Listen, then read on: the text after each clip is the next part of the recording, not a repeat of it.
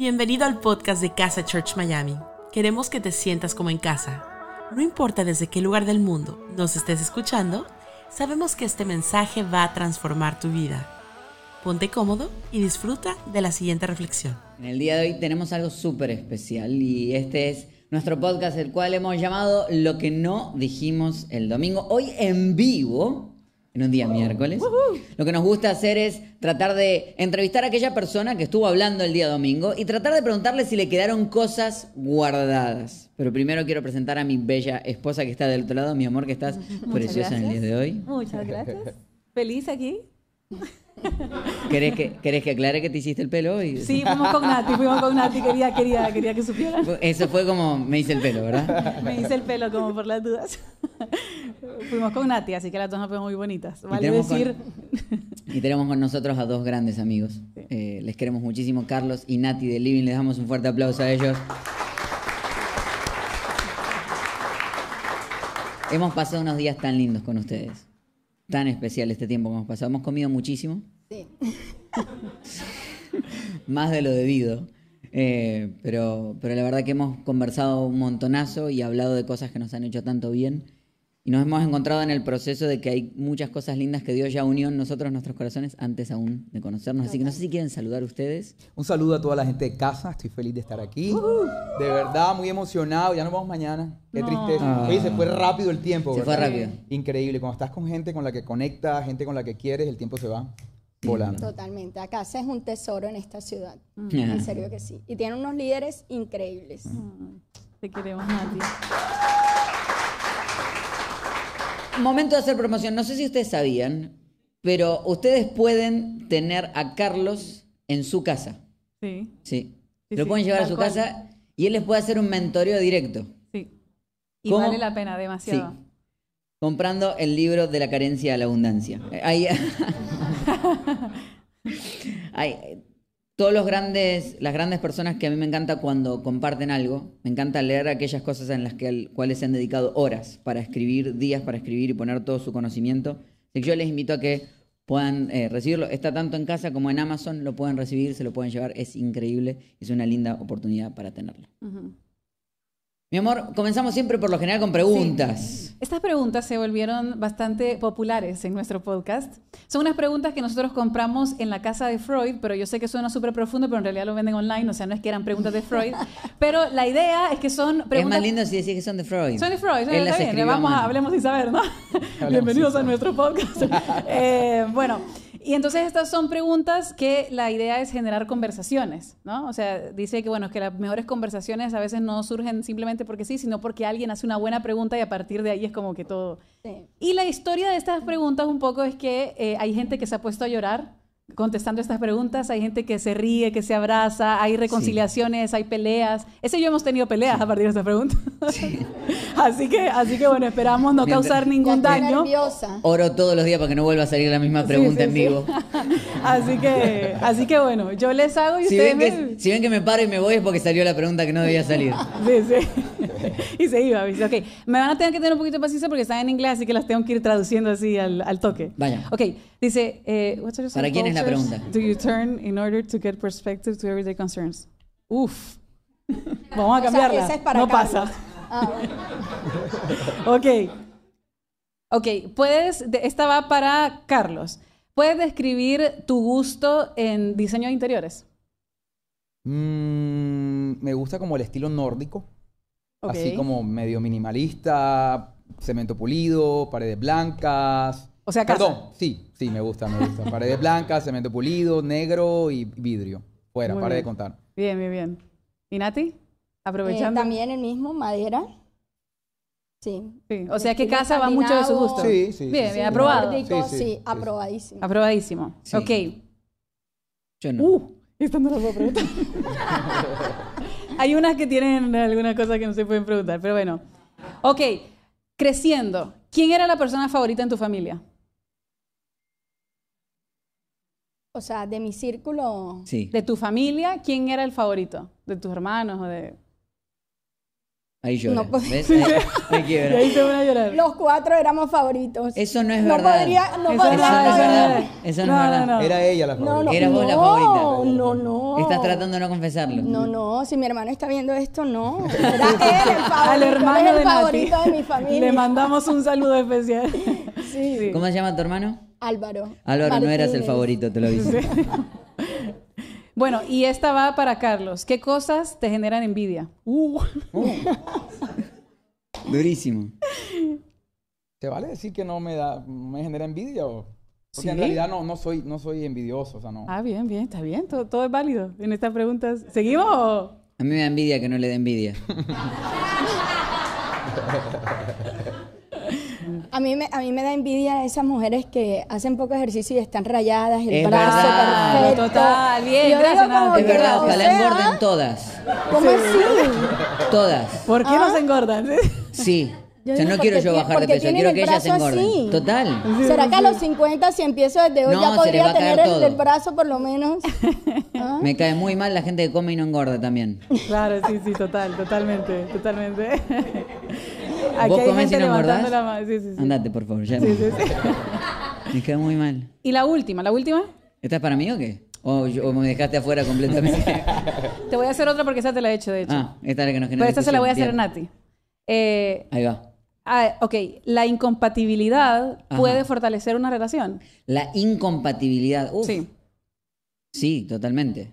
Creo que si la incompatibilidad es conversada y es entendida, genera algo precioso que se llama un- eh, unidad. O sea, en nuestro caso. Es que, es que decir que somos incompatibles, ahí está, divorcio. Eh, Y así terminó. No, no, no, pero también en relaciones, dice, no solamente en románticas, sino también en relaciones de amistad. O sea, es que la incompatibilidad es rara porque yo creo que en las diferencias está la compatibilidad. claro. Creo que cuando somos distintos podemos generar esa parte compatible, decimos de que nos complementamos, ¿no? Así es.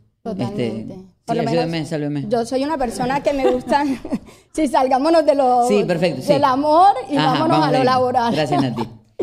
Eh, yo soy una persona que me encanta ir por los resultados, pero alrededor mío siempre tengo un equipo donde yo le digo, mírame el error, mírame el detalle. O sea, los detalles, eh, ellas son especialistas en poderlos ver, porque para mí todo ya listo, lo hicimos, vamos atrás, pero vamos hacia adelante. Pero cuando ellas miran, hay este error, hay esto, y yo yo no lo vi. Claro. Entonces me encanta siempre trabajar con gente que, que trabaja distinto a mí porque puede cubrir los espacios que yo los voy a dejar vacíos por mi propia personalidad. Y creo que en el matrimonio es igual. Carlos es súper distinto a mí. No. Es más, No, no, no. es súper reservado, siempre piensa todas las opciones. Yo, ok, como que voy allá, no, esta no es regreso. Voy acá, esta no es regreso. Carlos, antes de ir a todos los canales, ya revisó desde aquí hacia cuál camino ir. O sea, yo no soy imprudente. Antes de no ir, él lo pensó antes. Y creo que eh, somos te un estás tuteando con la equilibrio. muerte. Tiraste Sí, una frase sí, así sí, como. sí. No, está bien, somos un equilibrio. Porque Somos un complemento. Por ejemplo, ella, a mí, yo soy más, más penoso, o sea, soy Ajá. penoso en algunas Prudente, cosas, reservado. Y cuando hay algo que tenemos que hacer que da pena, yo la mando a ella. ¿Ves tú? Y, y- Claro, Yo yo bien, bien. Sí, sí, sí. no me importa si me dicen que no o usted. No, ok. Muy bien. Sí, me encanta. A mí me encanta esa personalidad de Nati, súper libre. Y yo creo no. que, o sea, es súper importante eso porque es cuando tú no quieres ser como el otro. Tú te sientes bien como eres tú. Claro. Y te amas y sabes cuáles son tus capacidades y no quieres coger las capacidades del otro porque no, no, no las necesitas. Lo que tú tienes es suficiente para poder alcanzar lo que quieres. Me están avisando que me tengo que acercar más. Por eso es que estoy haciendo bueno. tantos movimientos. ¿Me- ¿Más? ¿O estoy bien? Sí, está sufriendo Gerson conmigo. Muy bien, pero muy bien. Me encantó esa, esa respuesta. ¿Ven cómo rapidito entramos en la profundidad? Ya, ya se de puso lo profundo, sí. Sí, sí. Tengo una más, pero no Dale, sé si... Ok, para Nati. Nati, si tú estuvieras a cargo de la, la, ah, la plata de la fundación de Bill Gates, eh, pero pudieras gastarte esos fondos solamente em, específicos en un, en- como en una problemática, ¿qué, qué, en qué te los gastarías? En los niños. Mm. Sí, yo creo que en los niños, en las familias, creo que cuando un niño nace en una familia saludable, creo que va a ser un gran, un gran hombre, una gran mujer, un gran esposo, una gran esposa, un excelente padre o madre. Entonces creo que a partir de allí, de la niñez, eh, en asegurar su confianza, sí, sería allí. A mí me encanta eso. A mí me encanta que, que ella, eh, una de las cosas que yo he observado mucho en estos días es que cada vez que nosotros vamos a un restaurante, de repente estamos todos conversando en la nuestra, tipo en una conversación, que, o sea, resolviendo el mundo sin resolverlo, y Nati de repente dice, ay Marce, ¿viste que ese papá llegó con su hijo y está tomando desayuno con su hijo? Ay, mira el segundo, ay, mira el tercero. Siempre tu foco Sí. se va a los niños y eso es tan precioso. Nati tiene tres hijos y la verdad es que, eh, o sea, me, me, me hace admirarte tanto. O sea, yo, yo te veo a ti y sos de esas mamás que uno dice, ay, dan ganas de tener hijos porque lo haces ver fácil. ¿Sabes? Esas mamás que lo hacen ver descomplicado. Entonces es algo tan precioso y definitivamente tu ojo siempre va ahí. Cada vez que hemos estado en un restaurante, Nati ha notado a un niño con alguien. Y eso es súper lindo, ¿no? Así que, Sí, total. muy bien. Muy, muy- Nati en este momento se lleva el premio de las preguntas. Tengo acá que fuimos a un restaurante, está enfocado en la comida, pero bueno. En cuanto viene el siguiente plato, ¿no? Sí, sí, sí. Eh, el domingo estuvimos hablando de cómo, ¿cuál era la palabra? No es eh, desatar, pero cómo poder experimentar el No, favor. no- no Dios. viniste el domingo, no. Vine, no, no me tomes lección. ¿Cómo liberar? ¿Cómo ¿Cómo liberar? liberar? Sí, sí, sí. Que esa palabra es importante. Esa palabra es importante porque por momentos pudiéramos pensar que cómo atrae, cómo, cómo, cómo recibir el favor de Dios, ¿verdad? O, ¿Me entiendes? O cómo, Sí. cómo lograr el favor de Dios. Y, y esa palabra es importante aclararla porque no se trata de, de- de- de obtener el favor de Dios, ya el favor de Dios lo, lo tenemos, ¿verdad? La idea es cómo liberar el favor que ya tenemos. Entonces por eso me gusta usar esa palabra. Ok, y, a- y acá está la pregunta y me gustaría entrar un poquito en esto porque fue una de las preguntas que daba vuelta y me gustaría que empezáramos conversando de esto. Porque cuando habla de liberar el, el, favor de Dios, a veces está esta tensión doble entre, ok, tengo el favor de Dios, no hago nada y espero que el favor de Dios actúe. Porque vos decías, vas a ir a un lugar, eh, vas a estar en. Y, y tu trabajo va a quedar primero. Y vos vas a ser el primero en elegir. Entonces, ¿para qué hago? Porque si total el favor de Dios está a mi lado. Por otro lado está el decir, no, tengo que hacer algo porque tengo que moverme, pero hasta qué punto lo estoy haciendo a mis fuerzas, pero a la vez necesito dejarle a Dios. Es como que uno dice, ¿hasta dónde? Sí, y hasta dónde le toca a Dios y hasta dónde soy yo, hasta dónde soy yo tratando de que las cosas se den, porque soy un caprichoso. Y hasta dónde es Dios llevándome a decir, ok, quiero que hagas algo, pero voy a desatar mi favor sobre tu vida. Ok, ¿te acuerdas que estuvimos hablando de Abraham? Sí. Y estuvimos hablando de que, de que Abraham no es el padre de la fe por conocer la promesa. Eso, eso, eso lo enseñamos en la, en la- el domingo. Es el padre de la fe por avanzar hacia la promesa, por dar pasos hacia la promesa. Pero si tú lo revisas bien, él no tenía claro hacia dónde iba. O sea, él le dijo, deja tu tierra y tu parentela, la tierra que yo te mostraré. O sea, no conocía la obra terminada de Dios. Y creo que por momentos nosotros no damos paso porque esperamos ver, esperamos tener fe para ver la obra completa. Por ejemplo, yo quiero construir una casa, tenemos ese sueño como familia de construir la casa, pero no tenemos el dinero en este momento. No, no lo tenemos. Ok. Entonces, yo siempre he dicho, si yo me quedo esperando tener el dinero, nunca voy a avanzar. Entonces, no necesito fe para ver la casa terminada, necesito fe para el próximo paso, sacar la licencia de construcción. Claro. Entonces, no tengo que enfocarme en, oye, necesito fe para ver de dónde voy a construir las columnas y dónde voy a sacar el dinero para los vidrios, porque eh, me, me- me quedaría abrumado, ¿verdad? Lo único que necesito es fe para el próximo siguiente paso, que en este caso sería la licencia de construcción. Entonces, no tengo fe para ver la casa terminada, pero sí tengo fe para sacar la licencia de construcción. Es lo mismo de Abraham. No sé exactamente cuál es esa tierra prometida, no sé cómo se va a ver, pero yo voy a empezar a caminar. Y creo que ahí está la diferencia, en empezar a dar pequeños pasos. Creo que necesita fe para el próximo pequeño paso. Y lo, lo importante de esto, para que no quede sencillamente en, un- Sí. en una idea eh, rara, oye, necesitas identificar cuál es el próximo pequeño paso que tienes que dar. Mm. Muy bueno. ¿Y, y cómo, cómo saben, Nati, cómo sabes cuándo es el próximo paso a dar? Le pregunto a Carlos. Eh, bueno, yo creo que en nuestra relación con Dios, yo creo que siempre Dios está hablando. Quizás nosotros por nuestro día a día y siempre estar en las labores domésticas, si tú tienes tu familia, tus hijos, no tienes tiempo, si tienes tu trabajo, vas corriendo, de cosas hasta saludas a tu esposo y buenos días, buenos días, chao, un beso, te vas, regresas hasta en la noche. Y, y yo creo que ser intencionados en el día de poder estar conectado a Él. ¿cierto? Conectado a Él no significa como que no, yo tengo que tener 20 minutos de oración o lo que sea, no. Ser consciente que Él está contigo y de cualquier manera te puede hablar, por medio de una conversación con tu, con tu compañero de trabajo o por una conversación sencilla o por medio de una canción que estás escuchando. Pero siempre tener como ese corazón abierto, Dios mío, háblame, necesito cuál, saber cuál es el próximo paso, tú eres quien me guía y, y aquí estoy. Y tener el corazón abierto sin ningún estereotipo religioso, por decirlo así, tiene que ser así, asado, no, tú puedes hacerlo de cualquier manera. Qué bonito. Muy bueno. Qué bonito, me encantó. Vos- Vos habías hablado Sí, una vez. eso, eso, iba, eso iba justo a contar, porque a mí me, me encanta esto de pensar cuál es lo, lo próximo a hacer, porque yo, yo sí creo que eso define un poco mi vida. Es decir, yo no, no soy una persona, esa es una persona súper soñadora, ¿no? Que ve hacia adelante y ve el futuro y qué sé yo.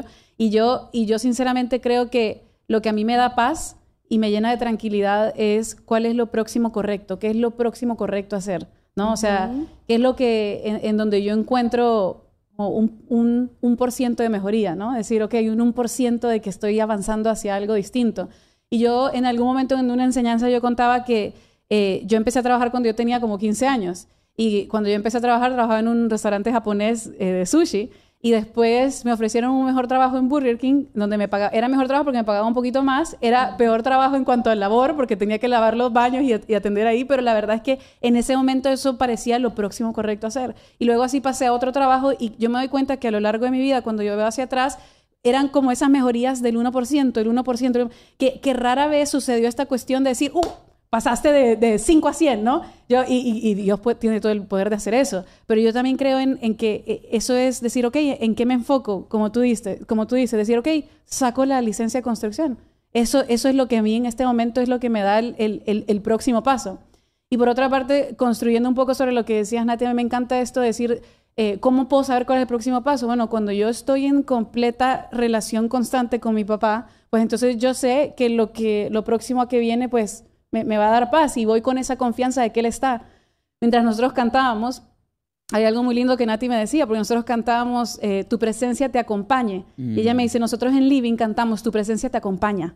¿No? Y, y yo digo, ay, hay, hay una diferencia ahí. Y yo creo que cuando nosotros aceptamos esa compañía de Dios, sabemos de que está constantemente ahí, no nos da miedo, porque Dios no está en el negocio de decir, uy, diste el paso equivocado, uy, pisa- pisaste el huevito incorrecto. No, decir, no, no, o sea, yo voy en cada paso y sé que cada paso lo guía mi Padre. O sea, de hecho, la Biblia habla de eso, que cada uno de mis pasos está plantado por quien es mi Padre. Entonces yo creo que cuando entramos en esa conciencia constante, ya no perdemos el miedo de decir, ¿será que sí? ¿Será que no? ¿Será que estoy? ¿Será que salí de la voluntad de Dios? ¿Entré en la voluntad de Dios? Creo que ya no, sí, no sí. estamos bailando eso, ¿no? E- incluso, Entonces... incluso a- hablando de eso de los pasos, porque a veces eh, de pronto nos equivocamos y creemos que estamos equivocados, pero muchas veces cuando tú empiezas a dar esos, esos pasos, empieza a venir intimidación para que tú dejes de darlos. Te das cuenta, por ejemplo, ahorita hablando de, la voz de Dios, te das cuenta que Pedro está en la barca y Jesús le dice, hey, sal del agua, o sea, quiere, "Hey, ven a mí, sal del agua. Entonces escucha la voz de Dios como dice Nati y ahora Pedro empieza a dar los primeros pasos. Pero apenas empieza a dar los pasos, empieza la intimidación del viento. Entonces él en un momento empieza a enfocarse en la intimidación y pierde de vista al que lo llamó a dar los pasos.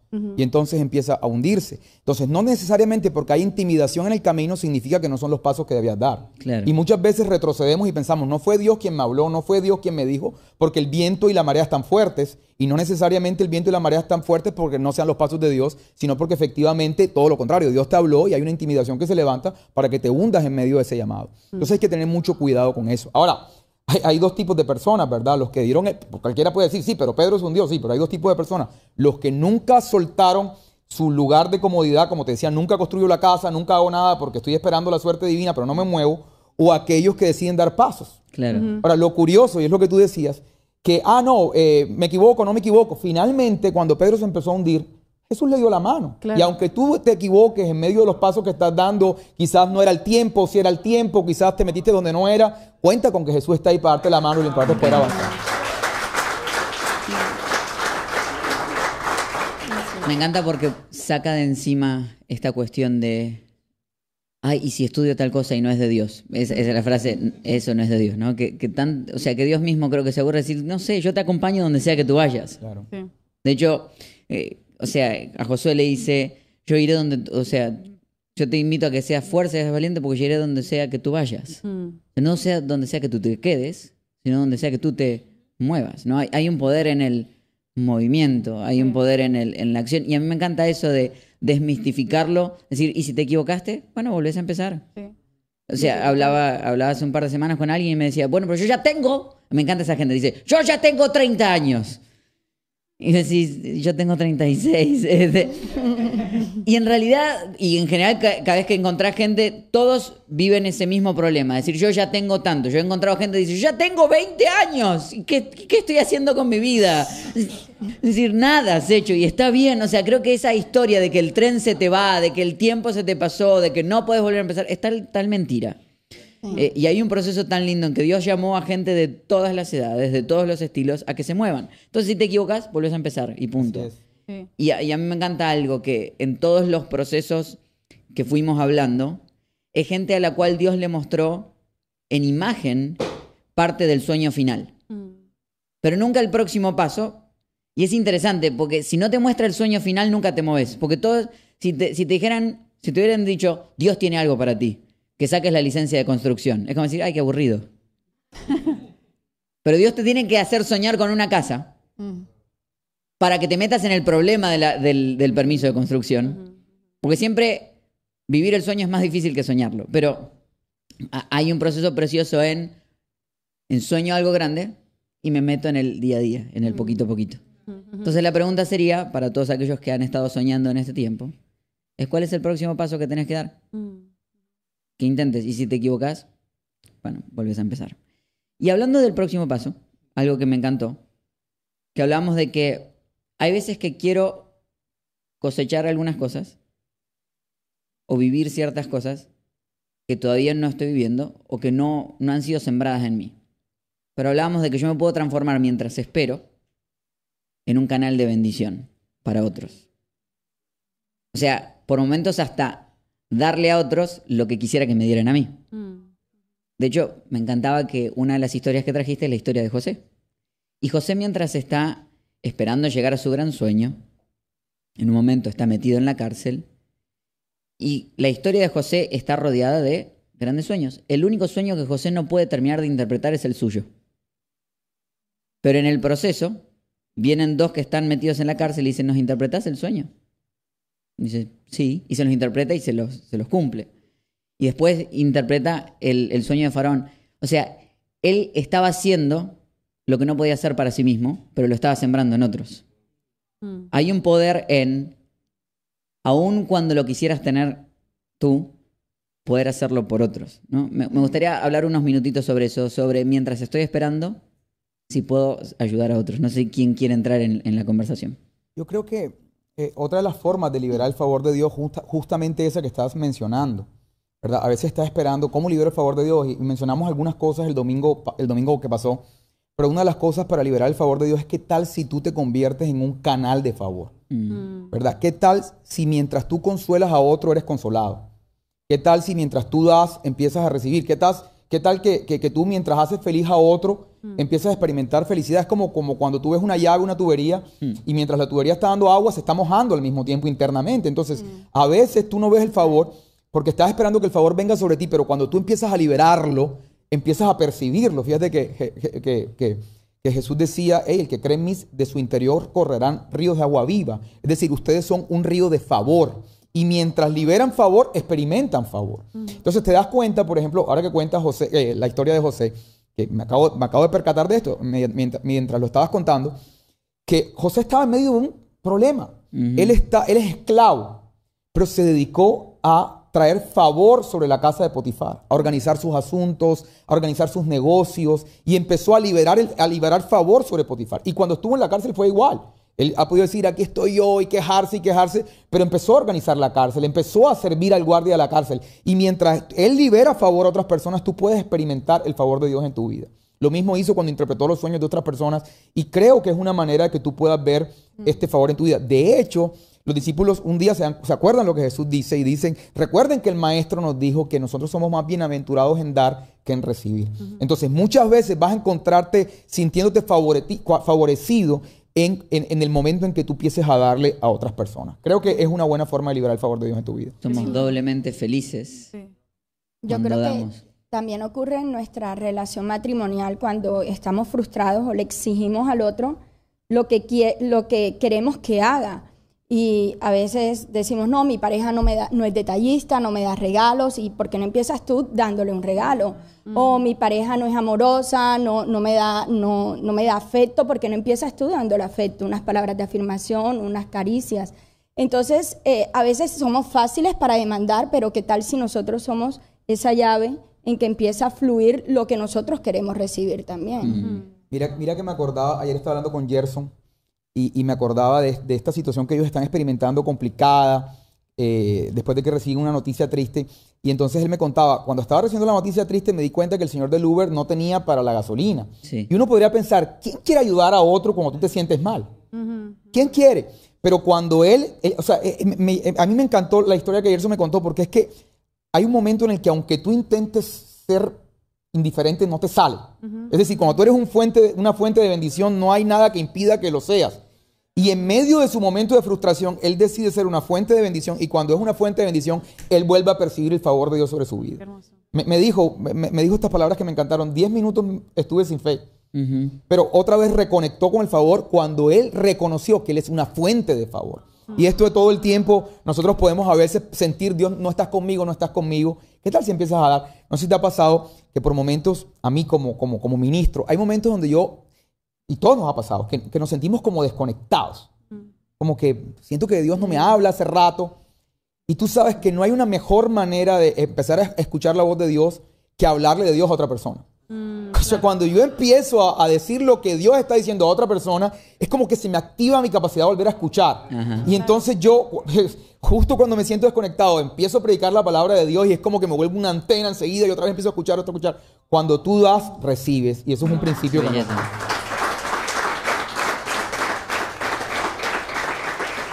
Ese poder, ¿no? De hablarle como que le estás hablando. O sea, a, veces.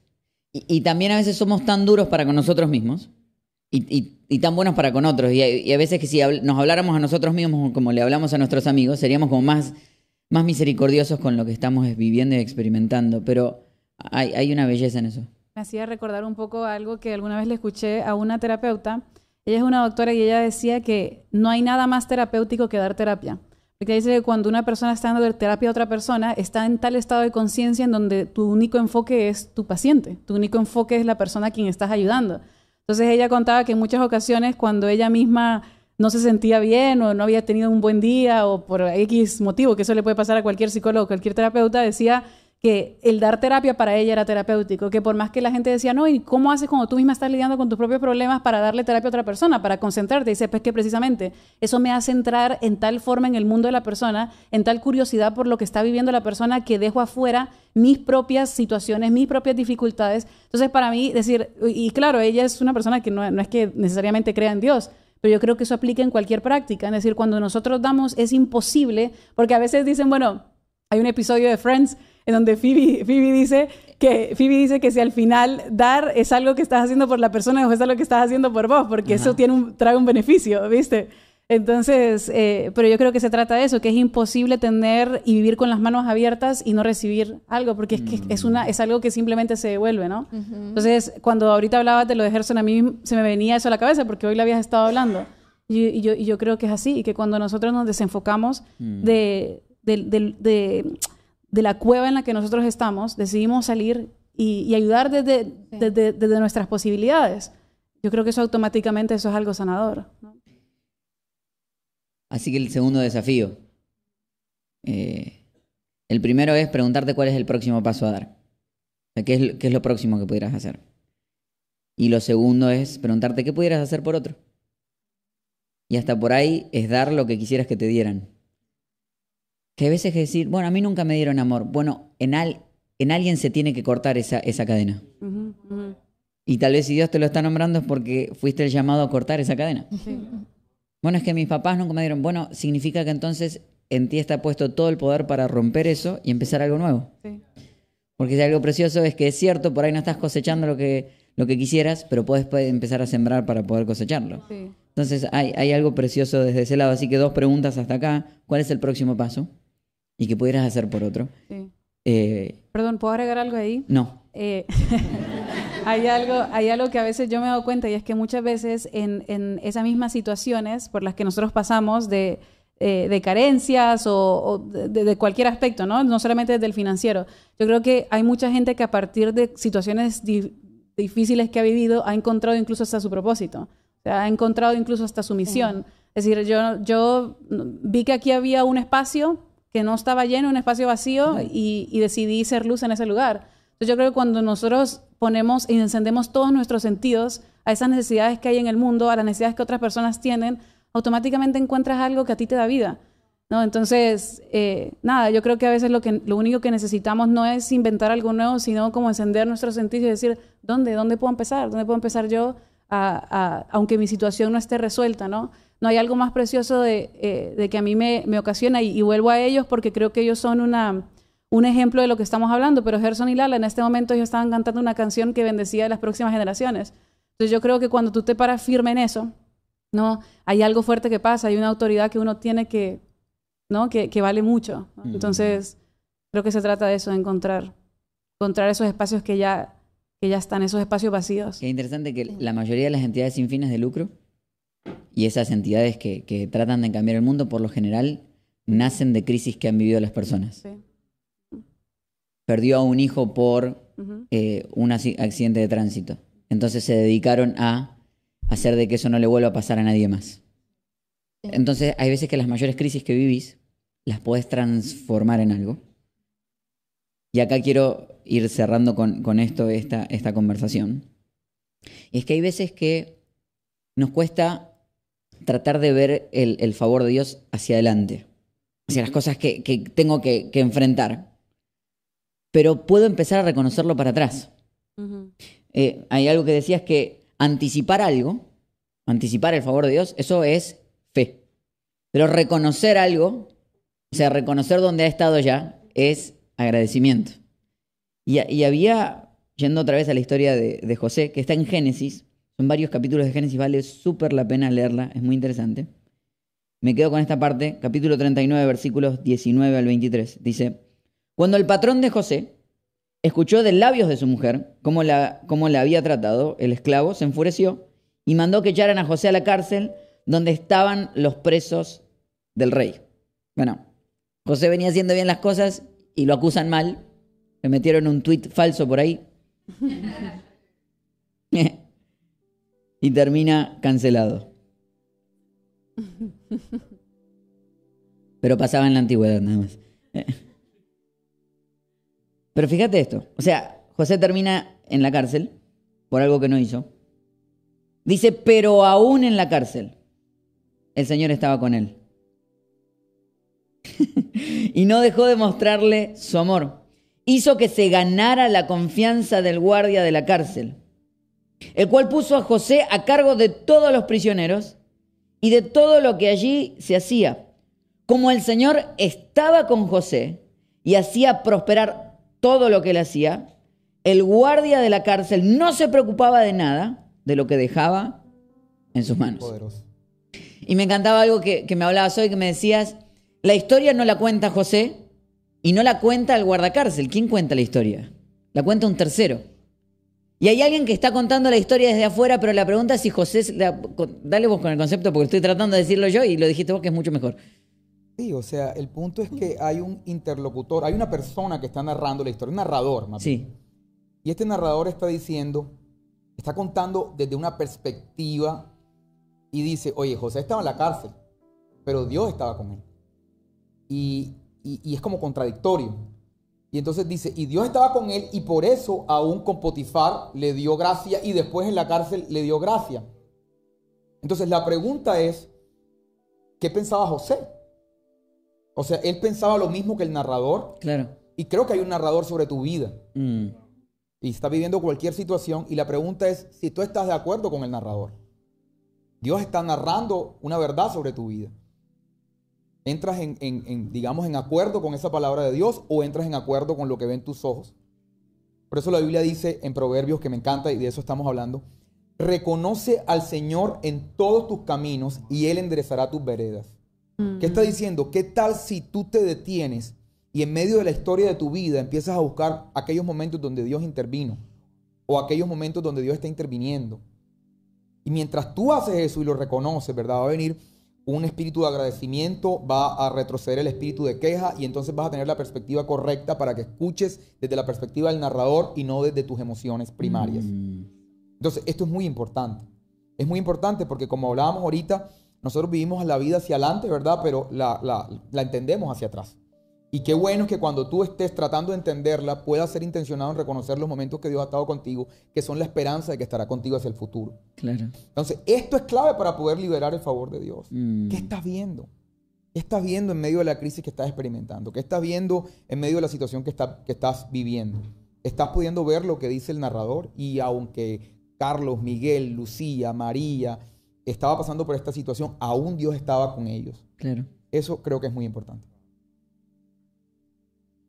Qué lindo. Una de las cosas que hablábamos hoy es que para empezar a reconocer ese favor de Dios que te acompañó desde siempre, hace falta eso, ¿no? Como ir para atrás y decir, cuando yo hago una recolección de las memorias que yo tengo, empiezo a ver todas las veces en las que Dios estuvo conmigo y quizás, como decía Jacob, yo no me había dado cuenta. Ciertamente Dios estaba aquí, yo no me había dado cuenta, ¿no? Pero creo que cuando, entre más uno hace ese ejercicio, como el agradecimiento que hoy nos compartías, Nati, que hablábamos de eso, es decir, cuando uno, cuando uno empieza a hacer esa, esos recuentos y empieza a nombrar, hey, aquí estaba, hey, aquí estaba, este fue Dios, este fue Dios, este fue Dios, y que a veces uno dice, bueno, es fácil reconocer el favor de Dios cuando estamos pasando por buenos momentos, pero me encantaba algo que mencionabas en la predica que decía, bueno, a mí me dio COVID y en medio del COVID yo me di cuenta que ahí estaba Dios, ¿no? Entonces yo creo que, eh, que, a veces se trata de simplemente hacer ese ejercicio mental y no cansarse de eso, no cansarse de que nuestra boca esté llena de agradecimiento de todo el tiempo y, y de esa recolección de memorias, ¿no? No sé si quieres construir un poquito sobre eso, Nati, que me hablabas hoy del agradecimiento como Sí, yo creo que a veces es muy fácil poder eh, perder este foco del agradecimiento porque colocamos todo como es- esa gran proyección o como todos nuestros sueños o los planes de Dios sobre nuestro esfuerzo. tal. Mm. Y cuando colocamos todo, todo eso sobre nuestro esfuerzo, sobre nuestra fuerza, sobre nuestros planes, sobre lo que nosotros, nuestras capacidades, perdemos de foco realmente quién nos ha traído hasta aquí. Sabes que eh, este año, bueno, nosotros tenemos este, este, este nombre que Dios nos dio de suerte divina.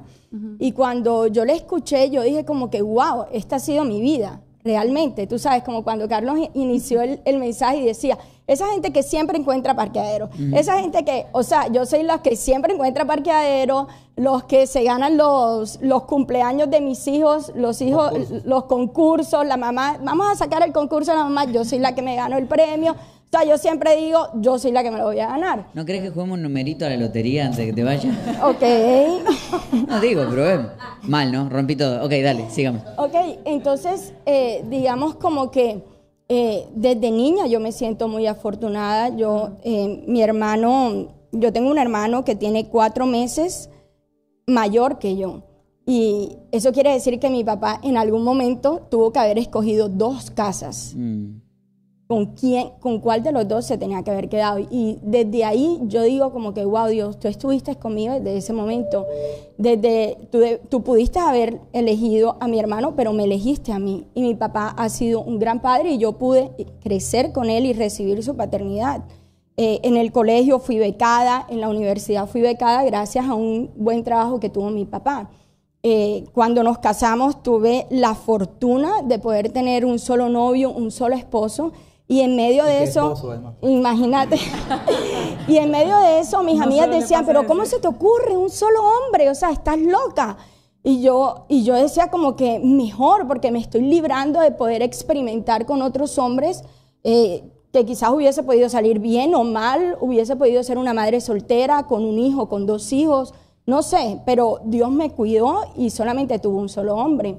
Y, y digamos como que así ha sido mi trayectoria. Luego cuando nos casamos éramos súper felices, pero ocurrieron ciertas cosas en las que el matrimonio no iba bien y, no sé, seis años de novio y en tres meses ya nos íbamos a separar. Y eso iba a acabar ahí, pero Dios irrumpió eso y pude ver el favor de Dios sobre mi vida y gracias a Dios y pudimos estar bien.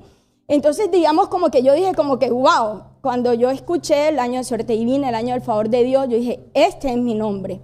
Pero entró como un temor, no sé, como, como, como que yo dije, ¿y ahora qué va a pasar? Porque si Dios está diciendo esto, eh, tiene que pasar algo mayor que, que, que todo lo que ha ocurrido, y te he dicho que han sido hechos muy grandes que han ocurrido en mi vida.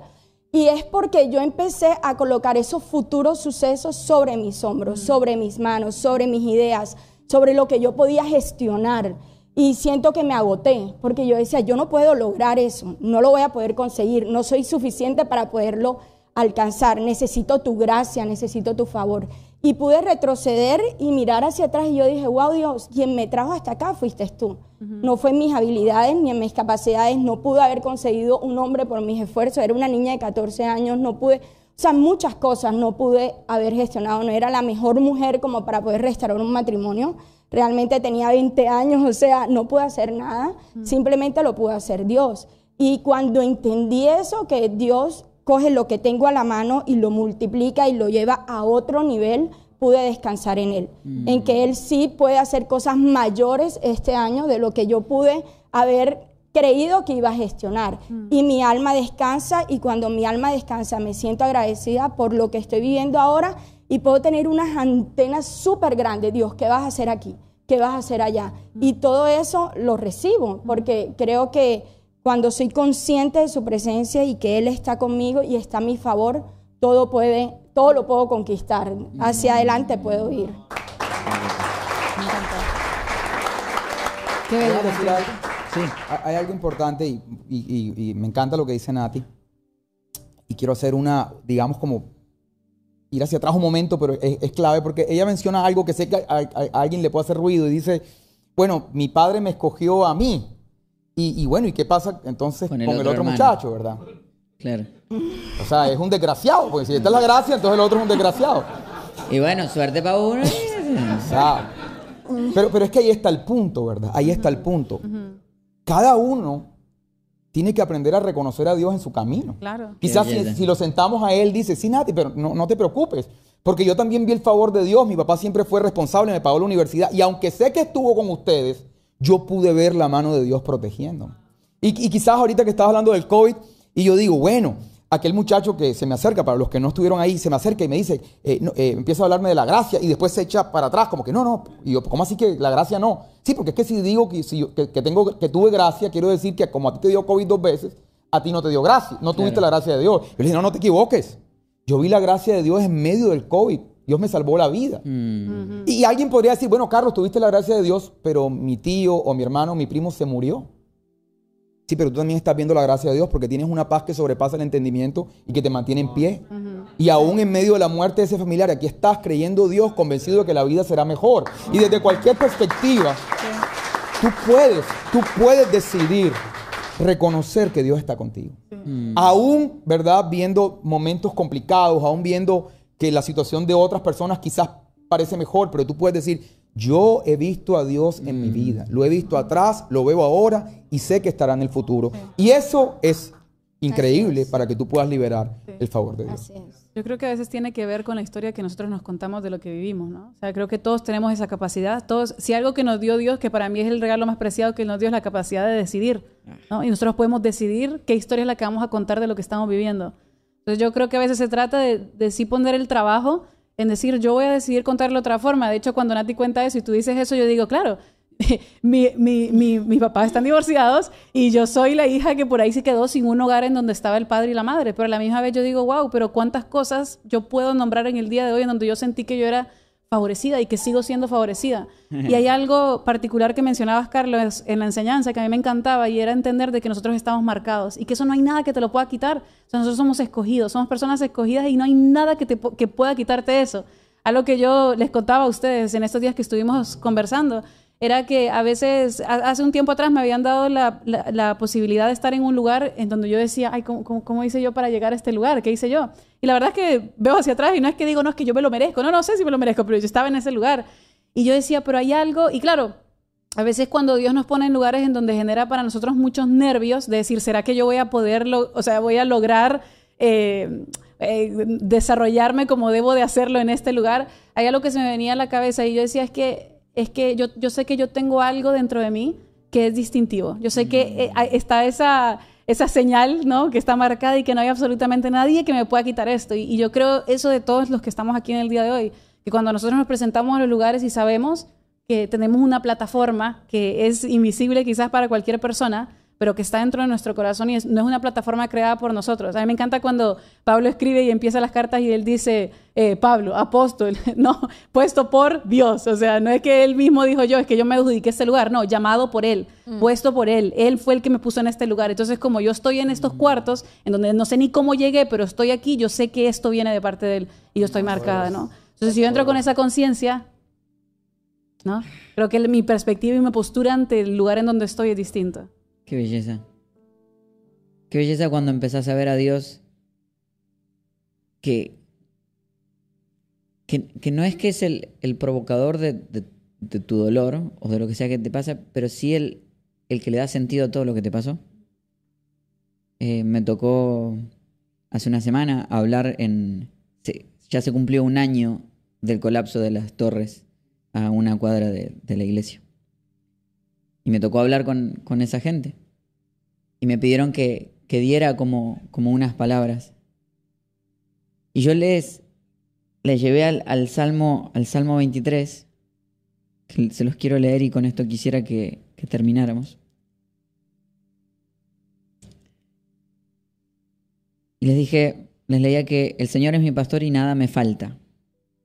Y en verdes pastos me hace descansar. Junto a tranquilas aguas me conduce me infunde nuevas fuerzas, me guía por sendas de justicia, por amor de su nombre. Aun si voy por valles tenebrosos, no temo peligro alguno, porque tú estás a mi lado. Me encanta porque el salmista no dice que no pasó por los valles, pasó. Dice, porque tú estás a mi lado, tu vara de pastor me reconforta. Dispones un banquete ante mí en presencia de mis enemigos. Has ungido con perfume mi, mi cabeza ha llenado mi cabeza hasta rebosar. La bondad y el amor me seguirán todos los días de mi vida y en la casa del Señor habitaré para siempre. Cuando, cuando yo entiendo que, que, que Dios es bueno, o sea, es, ese entendimiento de que Dios es bueno y que no provoca el dolor que me pasa, pero sí está dispuesto a utilizar todo el dolor que me pasa para hacer algo bueno, porque su palabra nunca dijo de que todo lo que me iba a pasar era bueno, pero que sí iba a utilizar todo para mí bien. Y, el día que yo entiendo de que miro para atrás y veo que Dios ha estado presente, miro, miro hacia atrás y veo que Él ha estado conmigo, bueno, te das cuenta que, que no hay otra cuestión, que cada vez que camines, cada vez que no dejes de caminar, Vas a mirar para atrás y te vas a dar cuenta que el amor de Dios te ha estado siguiendo. Última pregunta que queremos hacerte y es, si no, si no estás pudiendo ver el favor de Dios para adelante, y si te tomas un tiempo hoy y lo ves para atrás, y reconoces esos espacios donde Dios ha sido bueno, cuando estabas pasando por los valles tenebrosos, y me encanta que la palabra es pasando. Porque si algo que el salmista sabía es que el dolor que estaba pasando, lo estaba pasando, no se iba a quedar ahí. Em, y si hoy estás tal vez en un tiempo difícil y por ahí no puedes ver el, favor de Dios hacia adelante, ¿y si lo ves para atrás? Tres preguntas nos quedamos hoy. ¿Cuál es el próximo paso que pudieras hacer? ¿Qué es lo que pudieras hacer por otra persona? ¿Y cuál es el favor de Dios que puedes reconocer hacia atrás. Me encantaría invitarte a que por un momento puedas cerrar tus ojos y pensar en eso. En un momento nada más le voy a pedir a, Nati que nos acompañe con una oración final, pero antes de eso, me encantaría que tomaras un tiempo y, y pensaras en, en, el favor de Dios hacia atrás, que recordaras algo, que trajeras una idea a la mente, una historia. Le puedes decir gracias Dios porque estuviste allí.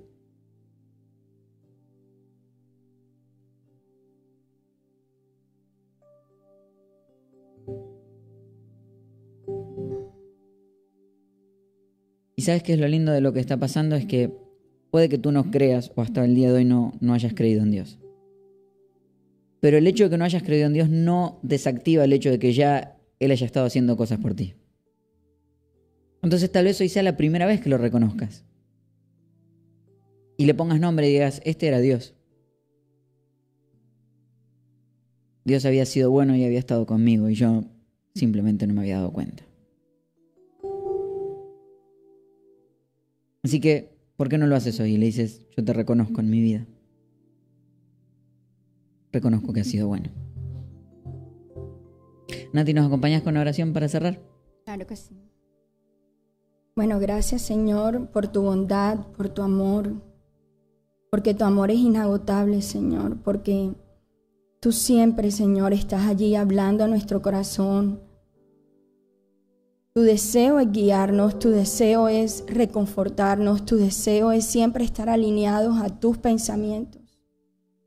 Te pedimos, Señor, que siempre seamos conscientes de tu presencia. Padre, que cada día nosotros podamos ver cuánto estás obrando, Señor, en cada una de nuestras áreas. Nuestra área personal, en nuestra área física, Señor, en nuestra área mental, en nuestra familia, Señor, en nuestra área laboral, Señor. Tú siempre quieres el bien, Señor, tú siempre quieres hacer que cada una de esas áreas prospere. Aquí estamos, Señor, para escuchar tu voz.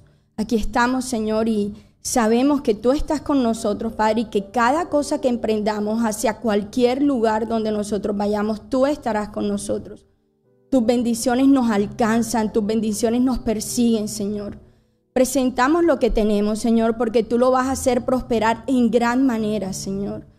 Padre, yo bendigo las vidas que las personas que nos están viendo, Señor, por la transmisión. Bendigo las vidas de las personas que están en este lugar, Señor.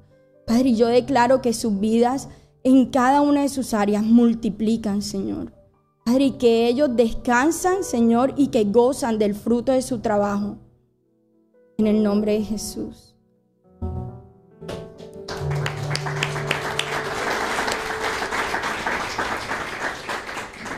Gracias por venir.